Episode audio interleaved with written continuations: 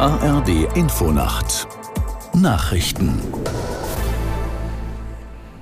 um 22 Uhr mit Jan Busche. In Bayern sind Einsatzkräfte noch immer damit beschäftigt, Beeinträchtigungen durch die Schneemassen zu beseitigen. Viele Straßen sind wegen umgestürzter Bäume gesperrt. Aus München Manuel Rauch. Im Großraum München fahren noch immer keine Züge.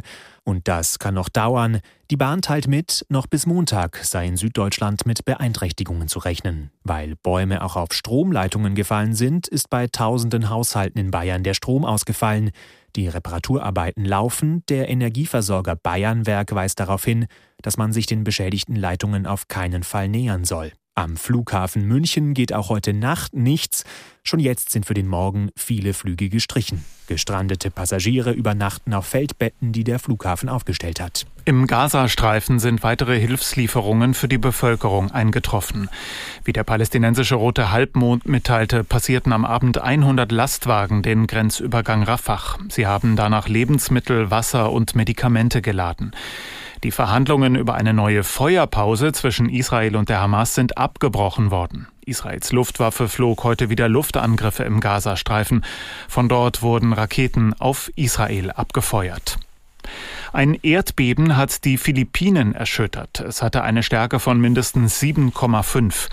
Meldungen über größere Schäden gibt es bisher nicht. Das Epizentrum lag vor der Ostküste der Insel Mindanao. Die Behörden warnten zunächst vor einem Tsunami. Inzwischen ist die Warnung aber aufgehoben.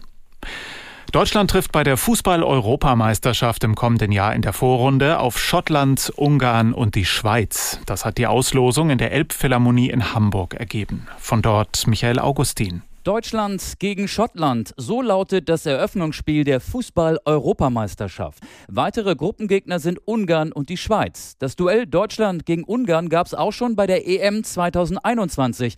Das DFB-Team zitterte sich damals mit einem Unentschieden ins Achtelfinale. Die Schweiz ist ein bekannter Gegner mit vielen aktuellen und ehemaligen Bundesligaspielern. Die deutsche Mannschaft spielt am 14. Juni in München, danach in Stuttgart und schließlich in Frankfurt. Im Abendspiel der Fußball-Bundesliga hat hat der VfB Stuttgart gegen Werder Bremen mit 2 zu 0 gewonnen. Stuttgart hat sich damit als Tabellendritter in der Spitzengruppe festgesetzt. Bremen ist 13.